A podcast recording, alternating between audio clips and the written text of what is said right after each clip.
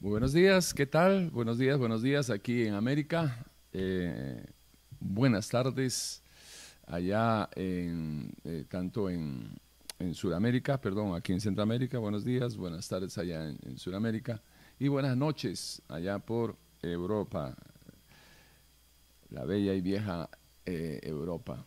Un saludo para todos, muchas bendiciones para la iglesia Efesios 423 aquí en Costa Rica, la iglesia virtual que nos acompaña domingo a domingo a partir de las 10 y 30 de la mañana. Y por otro lado, eh, la iglesia física que tenemos allá en, Cartago con el pastor eh, Eber Molina y su familia linda, pastoral. Ahí está la pastora Ana Milena, Paulita, Marco, para todos ellos, muchos cariños. Extensivo para toda la congregación que domingo a domingo a las 10 de la mañana en eh, el centro comercial El Dorado, allá al eh, costado norte de las ruinas de Cartago, Cartago Centro, eh, está ubicada la iglesia Efesios 423 en el salón principal del centro comercial El Dorado. Todos los domingos, 10 de la mañana, ahí con el pastor Ever Molina. Mucho cariño para todos, saludos, bendiciones para cada uno de ustedes.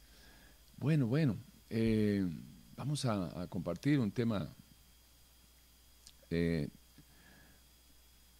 iba a decir de actualidad, como si fuera algo que, que, que, la palabra no sea de actualidad. La, palabra es la misma de ayer, hoy y siempre, y, no cambia, y es aplicable en nuestras vidas eh, en todo tiempo. Aquí la palabra de Dios no pasa de moda. Las modas podrán pasar, pero la palabra no pasa. Así que, eh, afirmando, afirmando que este mensaje que vamos a compartir, aplicándolo en su vida, eh, sé que va a producir los beneficios eh, según la intención de Dios que mandó en su palabra a que quede registrada, escrita está, y de ahí es que eh, la hemos tomado para compartirla con ustedes. ¿sí? Por eso sabemos que la palabra, que siempre bendice, está a su disposición en esta hora, a través de este medio, esperando que usted se disponga espiritual en el cuerpo a recibir de ella. Vamos a orar y, dar por iniciado este mensaje. Padre Santo, muchas gracias por esta nueva oportunidad que tenemos de poder acercarnos, Señor, a la luz de la palabra, a, su buena, santa y perfecta voluntad. Que hoy sea un tiempo de, de mucha edificación, de mucho fortalecimiento, que podamos ser redarguidos y edificados, Señor, a través de su palabra. Agradecemos esta oportunidad, Señor. Reyes y profetas hubieran querido escuchar muchas veces y por diferente razón no lo pudieron hacer. Disponernos para escuchar su palabra ya es un milagro, Señor. Una obra sobrenatural de parte suya para todos aquellos que acepten que quieran eh, aceptar eh, su verdad, la verdad que usted revela en su palabra. Gracias por este tiempo, Señor, que lo podamos aprovechar todos. Amén, amén y amén. Bueno, vamos a ver. Bueno, primero me disculpa un segundito, voy a tener que aflojarme aquí, porque Maricela me dio un desayuno hoy que creo que me... un suculento desayuno que rompió las barreras de, los límites establecidos en el chaleco. Así que aquí vamos. Ah, qué rico, más cómodo. Bien. Bueno, vamos a ver. Eh, ¿Estamos bonitos? ¿Sí? Bien. En esta vida, este es el material que les he preparado en esta hora. En esta vida eh, conocemos muchas cosas, eh, por la vía de la información, de la informática. Pero la minoría de ese conocimiento, a través de ese modo, la minoría de ese conocimiento, es poco respaldada o confirmada por nuestras vivencias personales. En otras palabras, hablamos más de cosas que hemos escuchado, que hemos leído, hablamos más de eso que de las cosas que afirmamos como fruto de la experiencia vivida. De hecho, hay mucha gente que vive de la, de la experiencia de otros, de la vivencia de otros y cero en vivencia personal. Nosotros no podemos vivir ni de, las, ni de la santidad, ni de la derrota, ni de la victoria de otros. Tenemos que enfocarnos en buscar eh, realísticamente nuestras propias vivencias para afirmar nuestras propias creencias. Ahora bien, los hombres, por ejemplo, hemos oído hablar del dolor que pasan las mujeres al dar a luz a su bebé, especialmente eh, cuando sus partos son naturales y no utilizan la opción de una cesárea, ¿no? Pero realmente eh, nosotros los hombres entendemos eh, ese dolor de una mujer. Obviamente no. La respuesta es obvia, no. Pero seguimos hablando o mencionamos, opinamos acerca de, uy, sí, que el dolor de una mujer cuando está dando a luz y cuando está pariendo, qué, qué bárbaro, y que no sé qué, y como hasta opinamos, ah, sí, pero esa, esa mujer es muy valiente, porque no gritó mucho. Ah, pero la que gritó mucho es muy cobarde. Fíjese qué audacia, la ignorancia es audaz, que nos ponemos a opinar hasta lo que no sabemos, hasta lo que no entendemos. Porque una cosa es tener la información de que sí, el dolor en el parto, y otra cosa es entender, entender ese dolor después de la experiencia de vivir ese dolor. Y como los hombres no lo, no lo vamos a hacer, imposible, pues entonces seguiremos hablando de lo que no entendemos. Tenemos la información, pero no entendemos. Bueno, y siguiendo ese hilo conductor de razonamiento, podríamos poner miles de, de ejemplos acerca de cosas que hemos escuchado, hablamos, opinamos, pero es solamente información lo que manejamos. No hay una convicción porque no hay vivencia. Y qué triste es estar viviendo de, fantasía, de, las fraseologías, de lo que dijo uno, de lo que dijo el otro, y no tener sus propias convicciones. Recuerde uno de nuestros pasajes favoritos que va en línea con, con el llamado que tenemos en Efesios 4:23. Es, es un cimiento muy importante. Proverbio 23:7. Porque cuál es el pensamiento del hombre en su mente, tal es él. Pero no es solamente pensamientos de que vienen y van ahí como las golondrinas o como los opilotes, no, pensamientos, porque cuál es el pensamiento eh, es un indicativo de que eh, las verdades que tú manejas y la verdad suya, como la mía, aunque estemos equivocados, es nuestra verdad. Ya después vendrán los frutos reales. Si hemos estado equivocados, pagaremos las consecuencias. Y si nuestra verdad está eh, en lo cierto, es veraz, entonces disfrutaremos del acierto de haber abrazado esa verdad.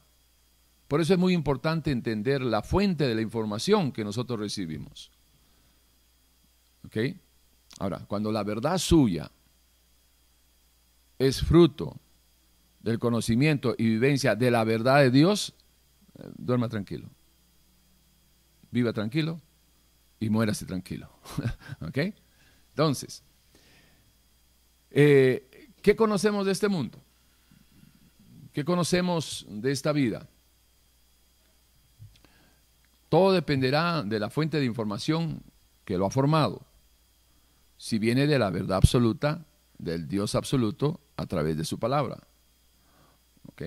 O todo dependerá también de la fuente de, de la formación o la deformación, según la fuente, de la información que usted maneja, lo forma o lo deforma.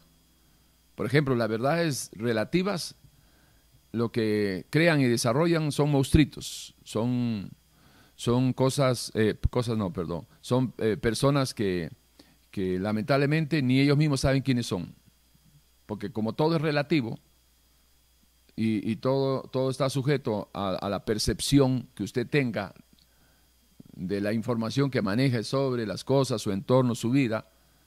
Entonces, de esa misma manera, hoy usted puede decir, eh, yo me percibo, según la, la, la, la, verdad relativa que manejo, yo me percibo hoy como, como Superman y mañana de repente soy la mujer biónica o la Mujer Maravilla. Ahora, ¿quién me va a poder decir a mí que eso no es así? Si usted me dice, no, es que la Biblia dice, no, fanático, ese fanatismo, la verdad absoluta no existe. Claro que si alguien me preguntara, oiga, si la verdad absoluta no existe, lo que usted está afirmando es una verdad absoluta o es relativa también. Ahí ya me fregó. Pero como la, por lo general la gente no, no razona mucho y también no es, no es parte del perfil, del, del, no es parte de las características, opa, no es parte de las características, eh, mm, no es parte de las características, se cayó la plancha, así que si alguien tiene una plancha, me la puede hacer llegar aquí por virtual, sáquele una foto y me la manda, por favor. Eh, no es parte de las características del hombre involucrarse o profundizar con el tema, con temas existenciales. Es una triste realidad. Ahora se habla de muchas cosas eh, sin sentido, vanidad de vanidades, eh, muy superficial todo. Una triste realidad. Ok. vamos a ver. ¿Cómo sabe usted quiero, quiero ah, llevarlos a, quiero llevarlos de la mano por, un, por el camino de las preguntas y respuestas para que usted pueda actualizar su vida. ¿sí? ¿Cómo sabe usted que lo que cree saber es realmente la verdad existente? ¿Cómo, sabe usted? ¿Cómo lo sabe? Se supone que usted a estas alturas de su vida, vamos a hablar mayor de 21, aunque hasta los 21 la mayoría este, no sabemos la diferencia entre la mano derecha o la izquierda. Perdón, hablo por mi propia experiencia, y no solo hasta los 21, hasta los 35 años que acepté al Señor, no sabía la diferencia entre la izquierda y la derecha. Pero digamos 21 por aquello de que mayor de edad a los 21 años se supone que es responsable uno a los 21 años. Y después de 21 años se supone que usted ya tiene alguna noción, algún concepto de lo que es su entorno, lo que es la vida, lo que es eh, la alegría, el llanto, la vida y la muerte. Se supone, ¿no? Que debería de pensar por lo menos, 21 en adelante, ya deberíamos de manejar algunos temas importantes. ¿Ok? Pero, ¿cuál es la fuente de información en que usted basa y que utiliza para poder hablar, opinar y decidir en su vida? Esa formación que supuestamente, ¿verdad? Aplicando Proverbio 23.7, ¿cuál es el pensamiento suyo, su verdad? Tal es usted. ¿Cómo ha llegado usted a esas conclusiones sobre lo que es la vida, la muerte, la integridad, la mentira, la hipocresía, el amor, eh, la bondad, todos, esos, todos esos, esos conceptos que uno debería de manejar? ¿Cuál es la fuente que le ha dado cuerpo a su identidad. Bueno.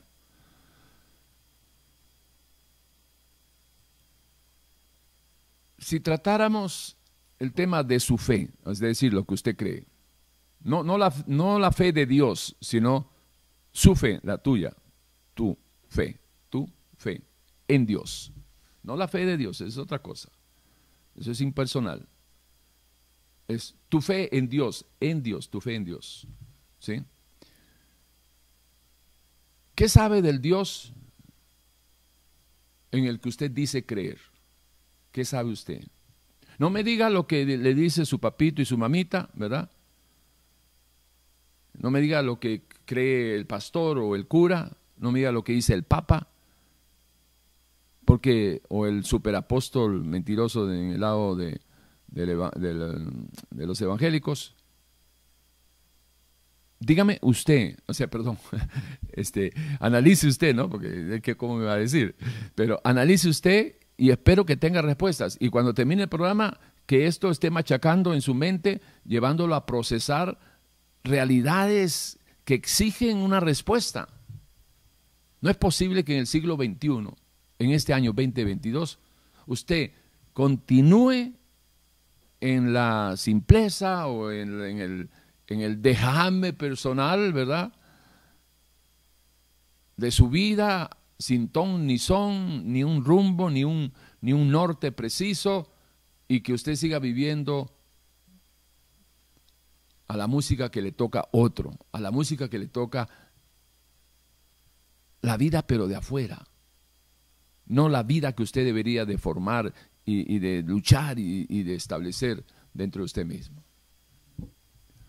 Así que, ¿qué sabe del Dios que, que usted dice creer?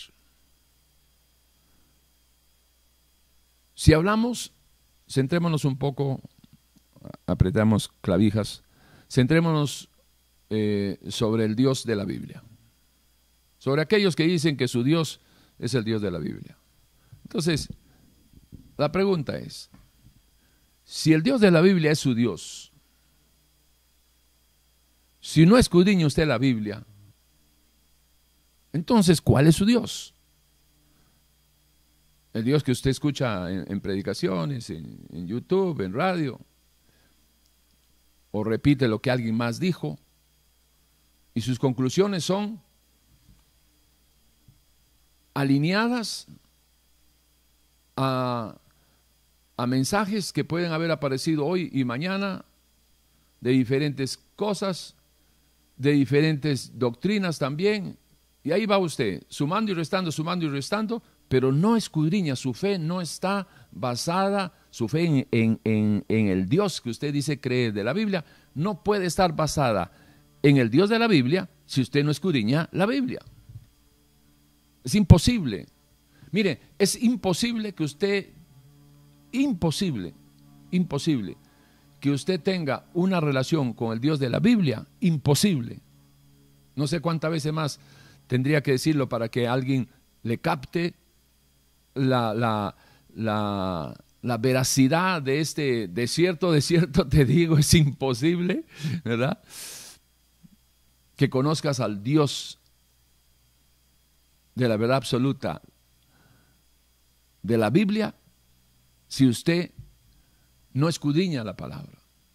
Ahora, ¿por qué es imposible? Bueno, porque para comenzar, si usted no si usted no sabe lo que Dios espera de usted, ¿cómo usted puede caminar agradando a Dios? ¿Cómo usted puede caminar para permanecer en su palabra si no conoce palabra, siendo el requisito indispensable de la vivencia de la palabra para permanecer en Jesucristo? Nuestro Señor dijo, el que permanece en mi palabra, yo permanezco en él hay muchos pasajes, pero si no nos quedamos aquí toda la noche. Pero con ese es determinante, está claro, preciso, de que la condición para que alguien diga que, que está en Jesús y que Jesús está en él es a través de permanecer en la palabra. Ahora, dice Dios en su palabra que el que me ama, guarda mi palabra. Pero vea qué importante que es escudriñar la palabra. Porque usted no puede amar. Es imposible. Hoy estoy con el día de los imposibles. Es imposible, imposible, imposible, imposible.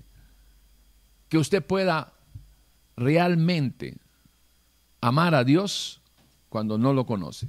Es imposible. No se puede amar a quien no se conoce. Usted llega a amar o odiar a quien conoce por lo que conoce de esa persona.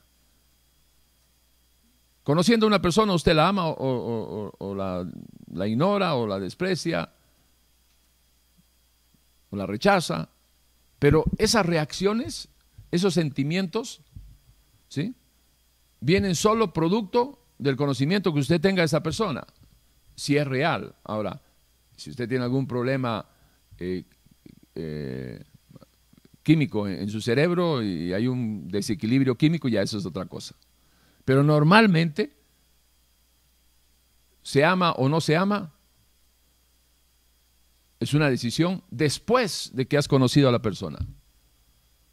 Cuando estás conociendo, ahí vas desarrollando la aceptación, la empatía o el rechazo. ¿Ok?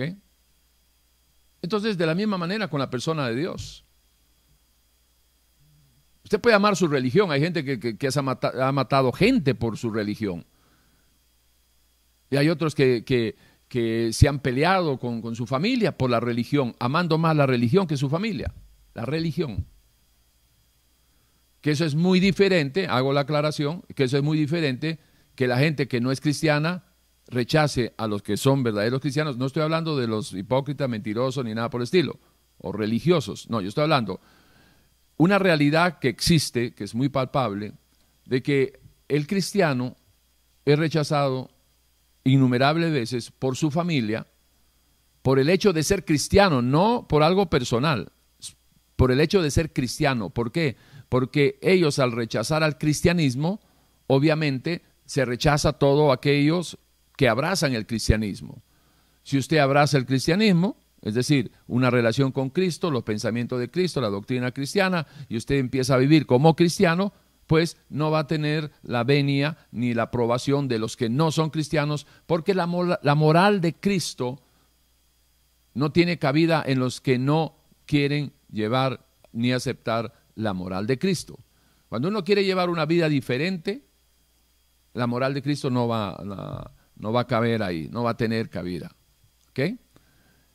Y aquellos que sí quieran llevar una moral de Cristo, una vida cristiana, obviamente va a marcar la cancha y va a haber una diferencia. Ahora, nosotros los cristianos estamos llamados a ser mansos, no mensos. Tolerantes, tolerantes, es decir, bueno, perfecto, usted no quiere nada con el Señor, está bien.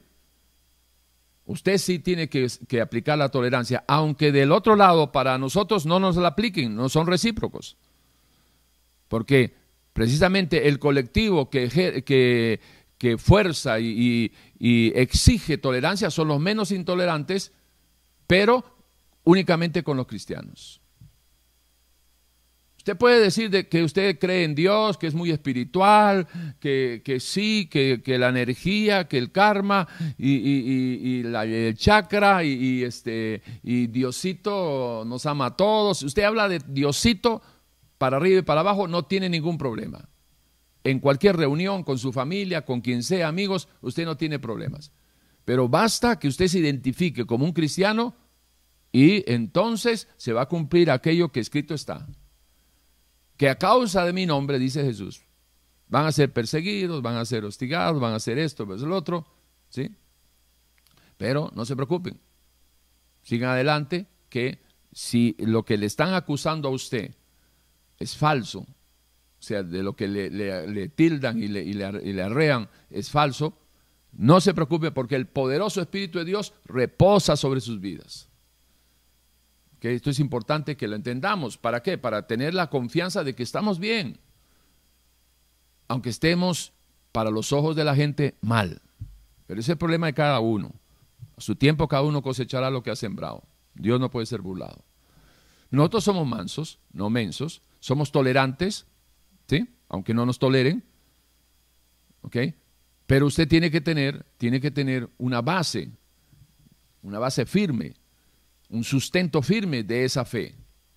Porque si no, tarde o temprano, va a escuchar como muchas veces escucha dentro del ámbito de los que dicen que son cristianos, del pueblo dice que cristiano, que se resienten porque un familiar lo, ha rechazado, que se sienten mal porque no lo invitan a las fiestas, que se sienten así porque lo, ven como, como eh, ciudadano de, de tercera o cuarta categoría. Pero está bien, ¿cuál es el problema? Es que uno tiene que tener, eh, en base a los principios que lo ha formado a uno, si la información ha sido correcta, tenemos una formación correcta, una estructura cristiana, bíblica, y entonces entendemos que todas estas cosas van a venir, pero que debemos de permanecer si creemos realmente que tenemos una relación con Dios. Y esto de, de, de, cómo, cómo, cómo, manejar nuestra relación con, Dios eh, tiene que ver, y, podemos aplicar muchos conceptos que sí conocemos en, lo humano. Por ejemplo, la fidelidad o la infidelidad. Eso es algo que conocemos. ¿sí? Es todos los días. La inmensa mayoría son infieles y una minoría son fieles a su pareja. Eso es, de todos los días, un día sí y otro también. Entonces, conociendo y entendiendo, porque de alguna manera le hemos sido infiel antes de ser cristiano a mucha gente, gente que ha confiado en nosotros y le hemos pagado mal. Eso es una infidelidad. Cuando mientes es un, rasgo de, de, infidelidad también. Y antes de entregarle su vida al Señor, estoy hablando de verdaderos cristianos, hemos vivido en esos charcos, en esos pantanos de infidelidad, de mentira, de traición y todas esas cosas. Pero recordando de que la fidelidad nace cuando nace una relación. Si no hay una relación, no existe la fidelidad. La fidelidad aparece en nuestras vidas cuando nosotros comenzamos una relación. Por ejemplo, en el momento que comenzamos una relación con Maristela, hay una fidelidad recíproca que nació junto con esa relación. Por eso, yo no tengo que serle fiel a la mujer del, vecino. ¿Por qué? Porque yo no tengo ninguna relación con ella. Entonces, no, no tengo ninguna fidelidad ni a mantener ni a mostrar porque no existe la fidelidad comprometida o engendrada en una relación. Si nace una relación, nace también el, el compromiso de ser fieles. Ahora usted me dice, ¿y de qué habla Willy? Bueno, estoy hablando de esto. De que si usted dice que es cristiano, se supone que usted tiene una relación con Cristo, porque esto no es una religión. Usted no se afilió a una denominación. Usted al nacer de nuevo, la nueva criatura tiene una relación con el Espíritu de Dios y el que se une con el Señor uno es con Él. Y al nacer la relación, bingo, nace también la fidelidad. Pero ¿cómo podemos ser fiel a un Dios que no conocemos? A un Dios que no nos relacionamos? A un Dios que realmente no tenemos una relación. Y eso debe de explicarle a usted por qué hay tanta gente que habla de un Dios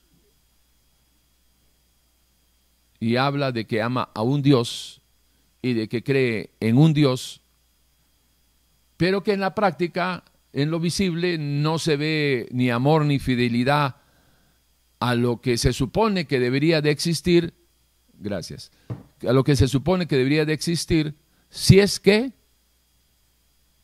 hubiera esa, esa relación.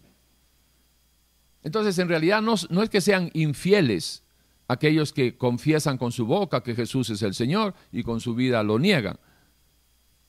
No, no es en realidad que sean infieles, porque no hay relación, no hay infidelidad. Lo que pasa es de que sí están viviendo en un autoengaño, están viviendo una mentira, una quimera, y este, pues no van a llegar a nada, porque no tienen su relación con Dios, sino tienen una relación con la religión. ¿Cuál religión? La que sea, la católica, la evangélica, mormona, adventista, cualquiera. Religión es religión. Y la religión nunca va a ser sinónimo de relación con Cristo, nunca. Porque el Señor no tiene nada que ver, absolutamente nada que ver. El cristianismo no tiene nada que ver con la religión cristiana, no tiene nada que ver con, con, el, con la religión de cualquier este, credo. Pero se dan cuenta, retomamos este, retomemos, perdón, este, este instante.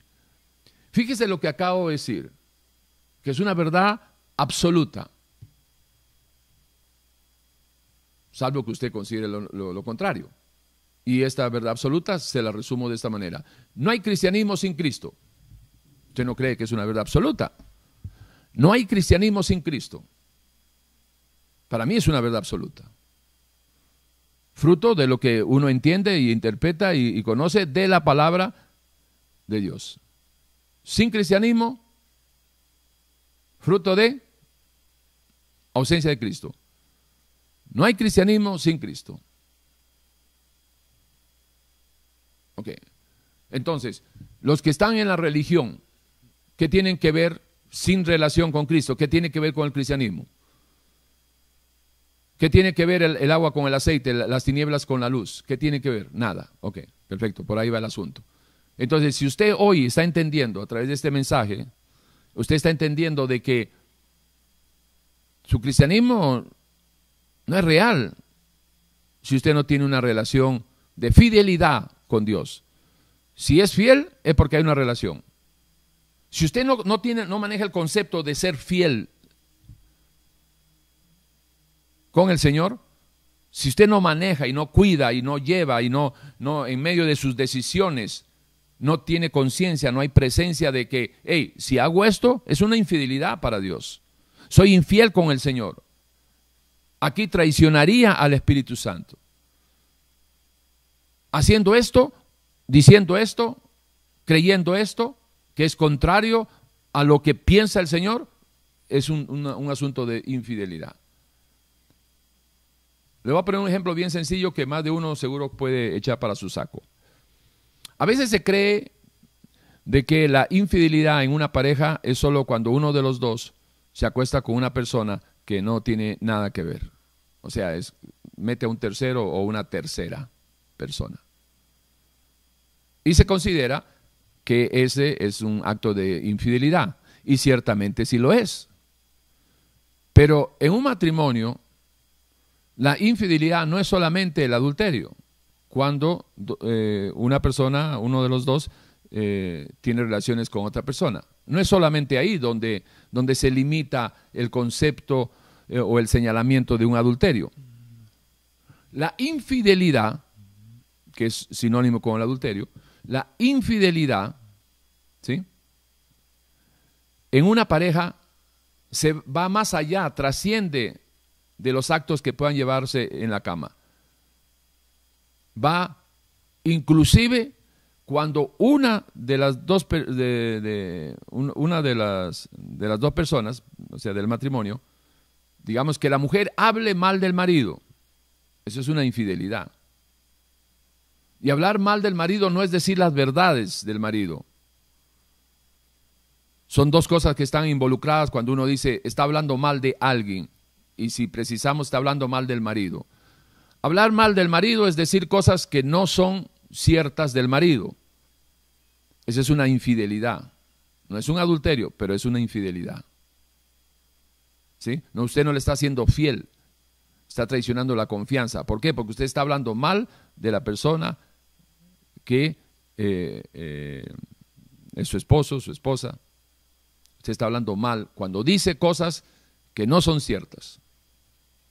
Pero también habla mal cuando dice verdades, pero a las personas equivocadas.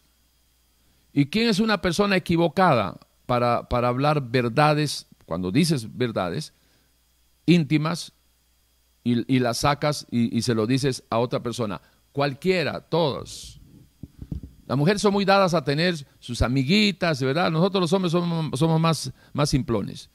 Nosotros hablamos con todos y contamos de todos y, casi siempre hablamos pura tonteras ahí, vanidad de vanidades y de fútbol y Keylor Navas y, el PSG y, la U allá en el Perú y la Alianza y, de ahí no pasamos.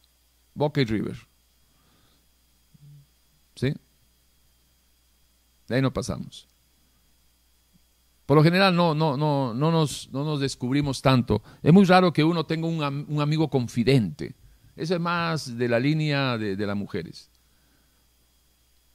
Pero una mujer es, es, infiel al marido cuando le cuenta a una mujer, ah, sí, que es que mi marido aquí, mi marido allá, ahí está, ¿qué cosa está haciendo? Un acto de infidelidad. Está rompiendo qué? Una confianza. de, qué? De algo que era íntimo de los dos, de, una cosa de, matrimonio. Ok. Eso lo, podemos entender, ¿verdad? Porque muchos lo hemos vivido, ¿sí? De una manera u otra. Ahora, entienda que eso también es una infidelidad cuando usted tiene una relación con Cristo. Y usted se pone a hacer cosas que, que no serían aprobadas si usted lo pasa por el filtro. Usted dice, eh, el Señor iría, el Señor haría esto. Ok, entonces, ¿por qué lo hace usted? ¿Por qué lo hace? ¿Por qué se hacen cosas en contra del Dios que uno dice que uno conoce o que uno ama? La gente es tan fácil para contestar, ay, sí, yo amo a Dios sobre todas las cosas. Y, están escuchando a, un falso profeta o, ¿verdad? o un este, eh, hereje o lo que sea. Entonces, ¿dónde está? ¿Dónde está esa fidelidad? ¿No son infieles si no hay relación? Y si hay relación, son infieles. Hasta que no consideremos a Dios hasta que no tengamos conciencia de su presencia en nuestras vidas, no lo trataremos como la persona más importante de nuestra vida, el Dios creador que nos ha creado y que debería de estar por encima de la familia, del marido, de la mujer, de los hijos, de quien sea. Y quien sea es quien sea. Si usted pone a alguien por encima de lo que Dios dijo, se está metiendo en problemas. Se está metiendo en problemas. Así que, recomendación, los que no son lampiños, ponga la barba en remojo. Ahora bien, ¿cuál fue la fuente doctrinal de información recibida para que usted tenga ese concepto de Dios que maneja en estos tiempos. Porque no es igual haber sido formado en la doctrina, es decir, en lo que enseña Jesús, lo que enseña la Biblia, y las doctrinas humanas y que se presentan como si fueran doctrinas bíblicas, cuando en realidad son tradiciones pastorales, tradiciones de líderes religiosos, ¿verdad? Para abarcar todos los diferentes credos.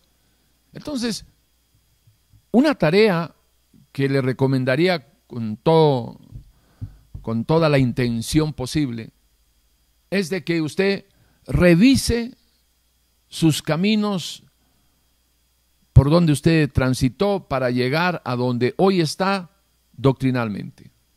Revíselo. Vea los libros que ha leído.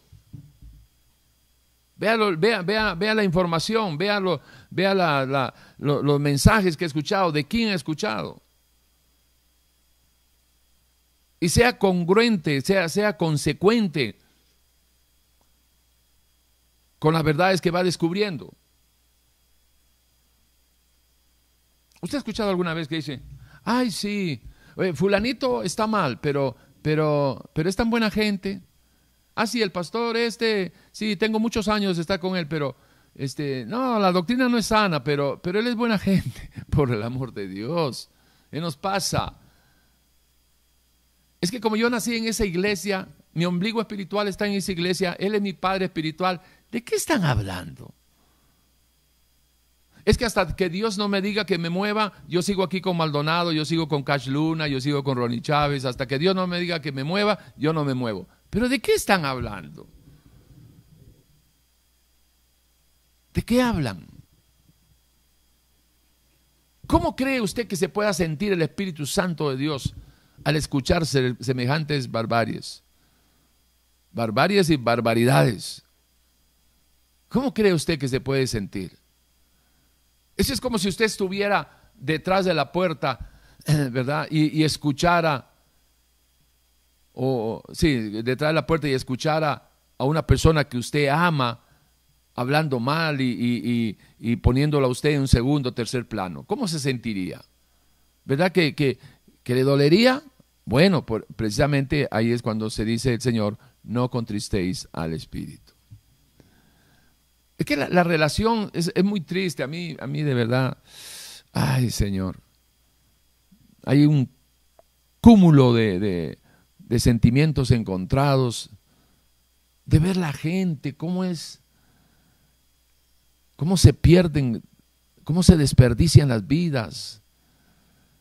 Si solamente valorizaran su, su, existencia, su cuerpo, si valorizaran, si, si pudieran valorizar el tesoro, el, valor de la vida en medio de todas las circunstancias.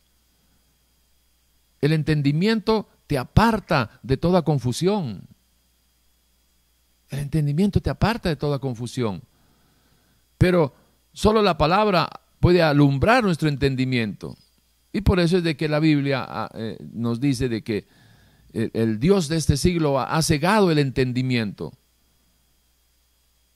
Y la gente hace cada cosa, unas reacciones que pareciera que no razonan, que no piensan, y usan su libre albedrío alocadamente, insensatamente, maliciosamente, con premeditación y alevosía, dijo alguien por ahí.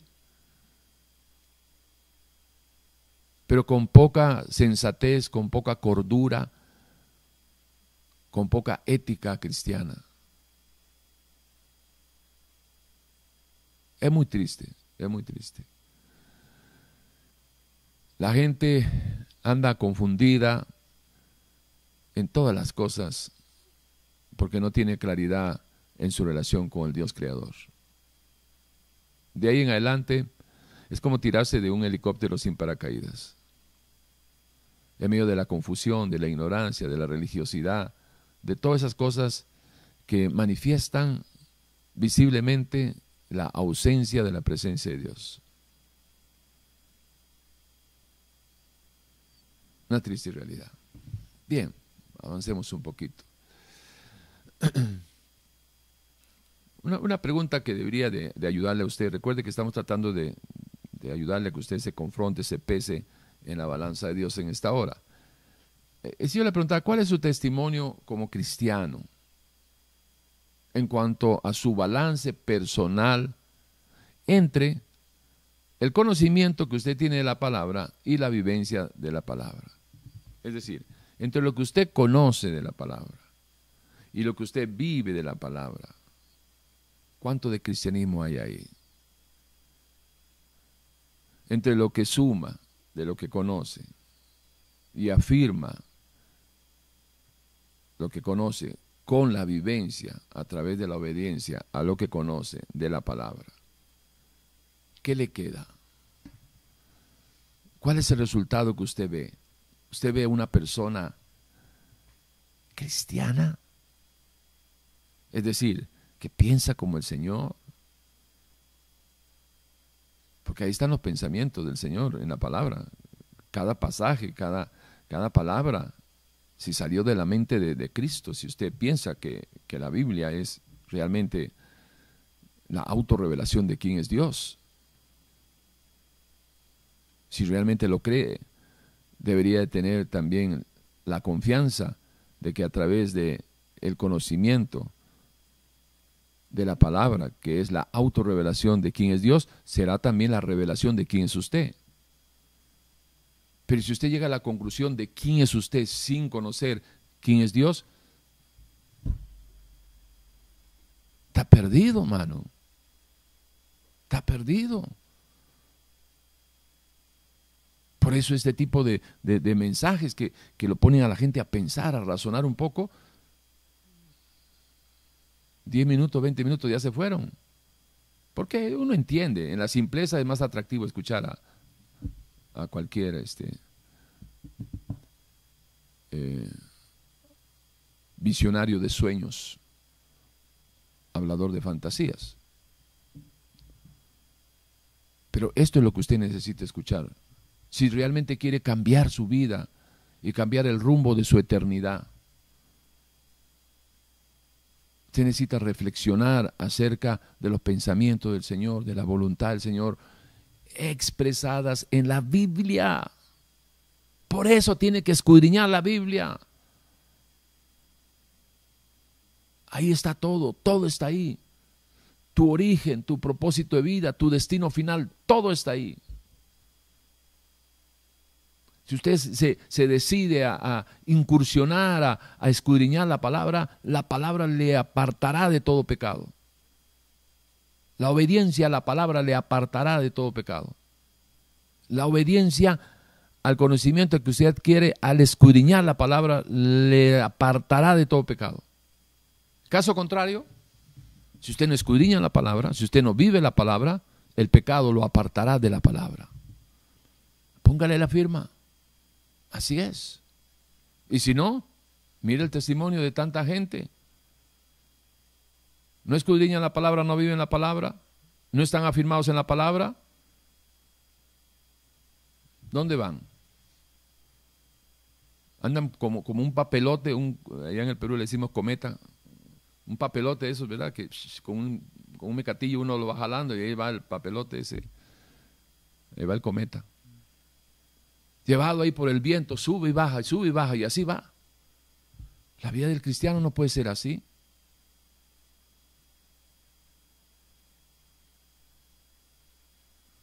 No puede ser así.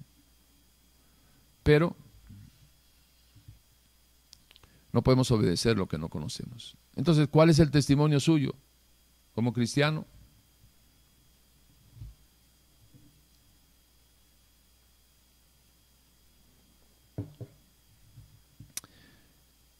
Es vital para su vida cristiana el que usted, es decir, la nueva criatura, en medio del proceso individual y personal que debe de llevar, se vaya formando y, eh, y confirmando de ese modo y desarrollar lo que escrito está en 1 Corintios 2.16.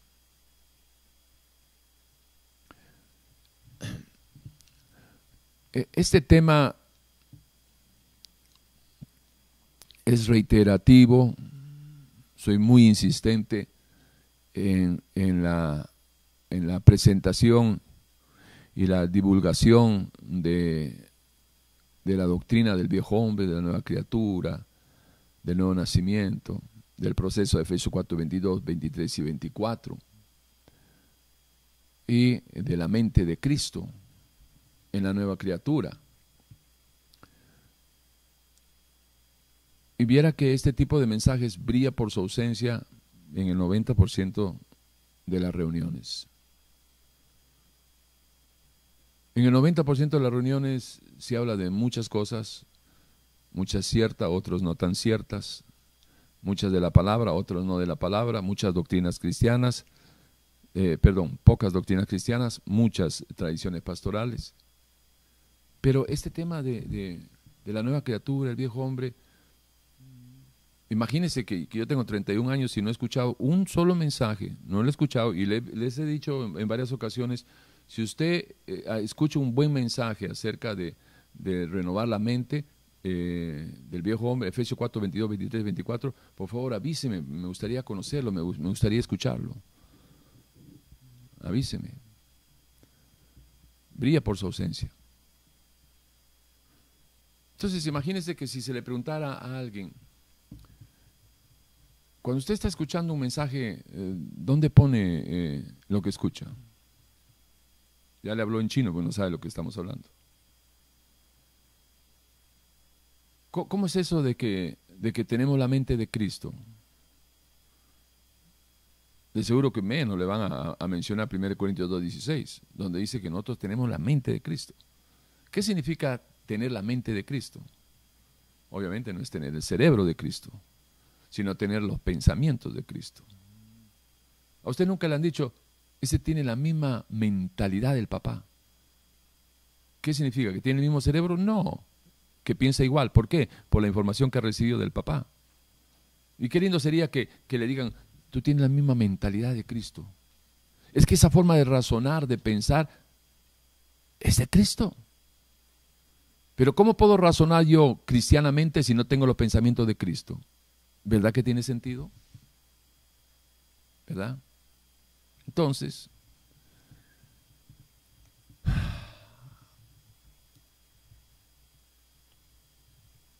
no se canse, no se canse de comer del maná de Dios.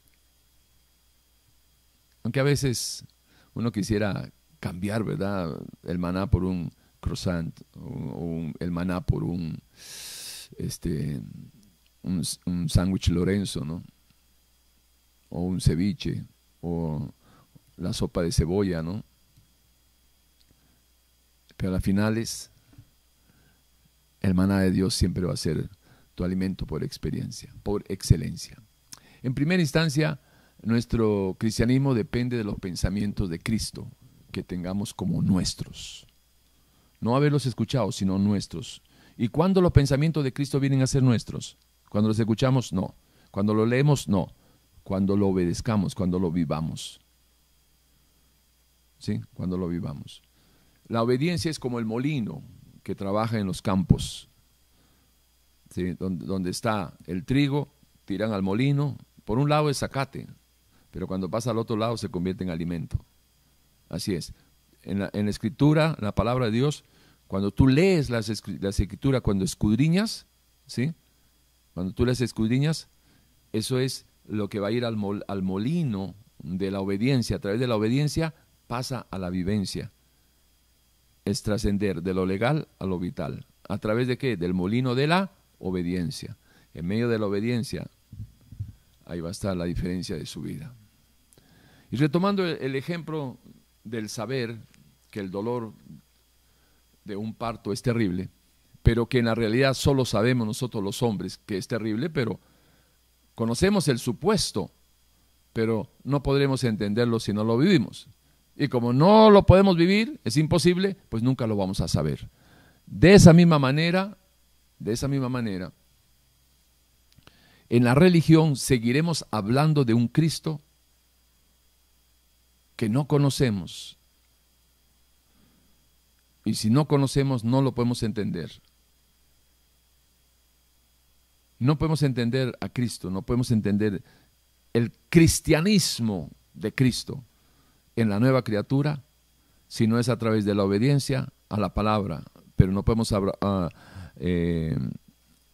obedecer la palabra si no la escudriñamos. He ahí la importancia de la obediencia a la palabra como es el título de este mensaje. De esa misma manera es aplicable a la religión cristiana el ejemplo de saber del dolor de un parto, pero no entenderlo porque no lo podemos vivir. De, igual, de la misma manera, religión cristiana nunca podemos entender, vamos a poder entender, perdón, el cristianismo si no es a través de la vivencia. Mientras sea solo en lo legal y no en, lo, no en la vivencia, en lo vital, como fruto de la obediencia a su palabra, por más que usted se aprenda la Biblia, por más que, que tenga la, la, casa empapelada de títulos y reconocimientos teológicos, si no tiene el fruto de la vivencia por medio de la obediencia, nada de lo que sabe de las Sagradas Escrituras lo podrá entender. Así es las cosas. Siempre serán como nubes sin aguas, aquellos que lo practiquen, llevados de acá para allá por los vientos, esos vientos doctrinales, atractivos, eh, agradables, pero que confunden los tiempos de los que sean seducidos. Quisiera ayudarles, no sé cómo, lo he dicho de tantas maneras, pero lamentablemente pareciera, pareciera, y digo pareciera porque estoy claro que solo parece, pareciera como que las palabras se lo llevan el viento, pareciera. Pero en la realidad sé que no es así. ¿Por qué? Porque eh, ciertamente la palabra de Dios va trabajando poderosamente en aquellas personas que la aceptan que la abrazan. Lo que pasa es de que un árbol no puede tapar un bosque en un área determinada. Y en un área determinada, la inmensa mayoría no quiere saber nada de Dios. Y ahí está un arbolito, ahí está un cristianito, una cristianita, un siervito, una siervita. Pero no puedes tapar lo triste y, desagradable que es, lo, penoso, lo doloroso que es ver la gente como si fueran gallinas sin cabeza, que no saben dónde van ni para dónde vienen, perdón, no saben dónde van porque no reconocen de dónde vienen. Esa es una triste realidad. En estos momentos, en, estos momentos en, en casi toda América, Latinoamérica, es hora de, servicio en las iglesias evangélicas. Y en la inmensa mayoría de estas, de estas congregaciones, lo que menos se habla es doctrina cristiana. Qué triste. Usted tiene que ser un insensible si es que no lo, no lo percibe así. Qué triste.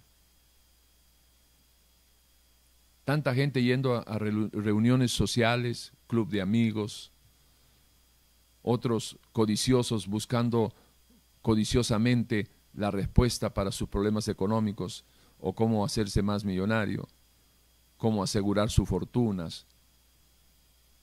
Pero es solo una minoría, es solo una minoría los que se acercan a buscar de Dios. Y dentro de esa minoría se han ido adaptando, como la rana cuando la cocinan a fuego lento, se han ido adaptando, llegaron con su buen corazoncito a buscar a Dios y se han, se han visto envueltos en, en estas corrientes de apóstatas. Y poquito a poquito, como la corriente que se lleva una persona mar adentro, así también lindas personas, buen corazoncito, están siendo arrastradas por estas corrientes.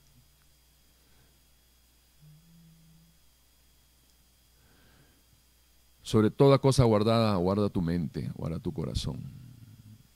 Y la única forma de proteger su mente, que es igual a protegerse usted mismo, es a través del conocimiento y vivencia de la palabra. Nada más. Bien.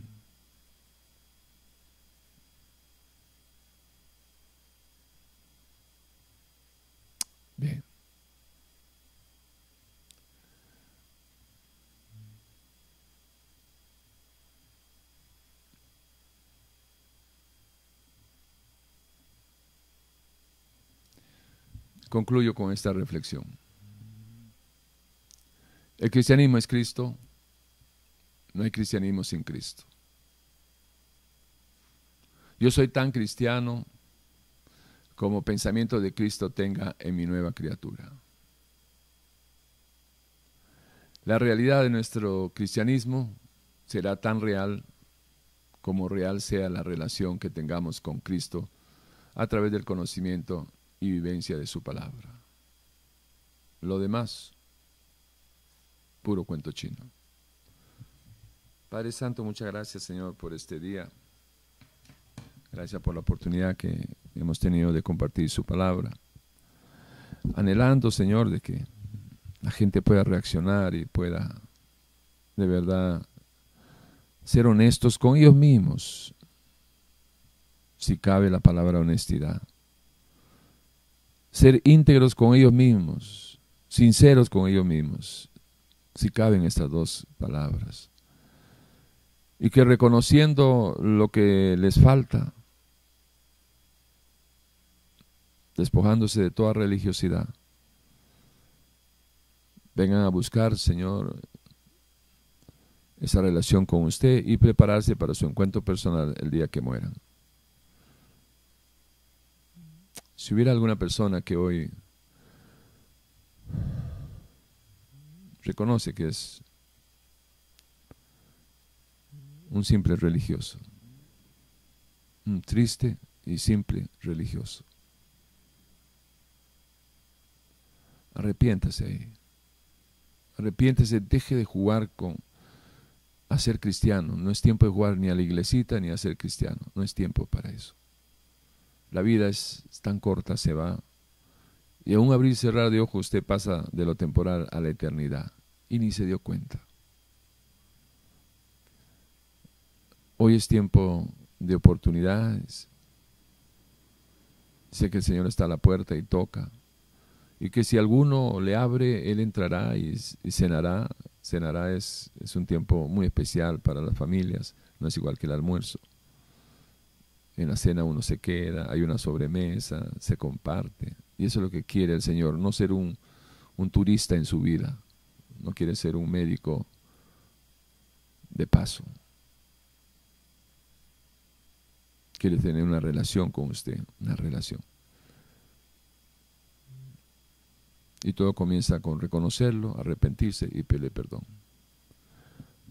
Si quiere, si usted lo decide, arrepiéntase y yo le voy a guiar en unas palabras de oración que son precisas y necesarias para nacer de nuevo. Si este es su caso, dígale ahí dónde está. Dios, perdóname. Señor, hoy reconozco que estoy muy alejado de usted. Con mi boca yo lo confieso, pero con mis hechos yo lo niego. Pero hoy quiero hacer un alto en mi vida, Señor. Terminé muy mal el 2021 y en lo que va de este mes del 2022 sigo siendo el mismo. que habla mucho de usted y vive muy poco, casi nada. Pero hoy entendí por qué, Señor. Porque ni escudriño ni vivo su palabra. En algunos casos, algunos dirán, porque escudriño la palabra, pero no la vivo. Pero hoy reconozco mi pecado, reconozco que estoy caminando no solo apartado, apartada de usted, sino en contra suya y arrepentido, arrepentida como nunca antes, le pido perdón, clamando por su sangre preciosa para que me limpie estos pecados de los cuales renuncio a ellos y que su Santo Espíritu, Señor, conforme a su palabra, pueda venir en mí y hacer de mí una nueva criatura. Para que a través de su palabra y el conocimiento de sus pensamientos, yo vaya desarrollando la mente de Cristo en esta nueva criatura, para conocerle, amarle, servirle y adorarle. Señor, bendigo yo este momento, bendigo yo el momento en que decidí escuchar este mensaje, Señor. Va a marcar en mi vida un antes y un después. Gracias, Señor. Gracias, Señor. Amén, amén y amén. Gracias, Señor. Bueno, bueno, bueno. Si en algo le podemos ayudar, por favor, si está usted fuera del país, puede llamarnos por WhatsApp. Ustedes saben de que es súper económico. Signo más por WhatsApp, signo más 506 es el área de Costa Rica, 506 y el número es 8842-2408. Invitarlos hoy a las 8 de la noche, vamos a estar, eh, vamos a estar eh, en nuestro programa en, la radio Urbano, es una frecuencia de FM aquí en Costa Rica, 105.9 en su FM, pero enlazados con nuestro canal aquí en YouTube, Iglesia Efesios 423, por la cual usted nos está viendo en este momento. 8 de la noche en vivo. Luego, el, lunes, eh, estamos a partir de las 3 de la tarde con preguntas y respuestas con la pastora Maristela. Mucho cariño para todos. Hasta el próximo domingo, 10 y 30 de la mañana. Cuídense. Honren a Dios. Un abrazo.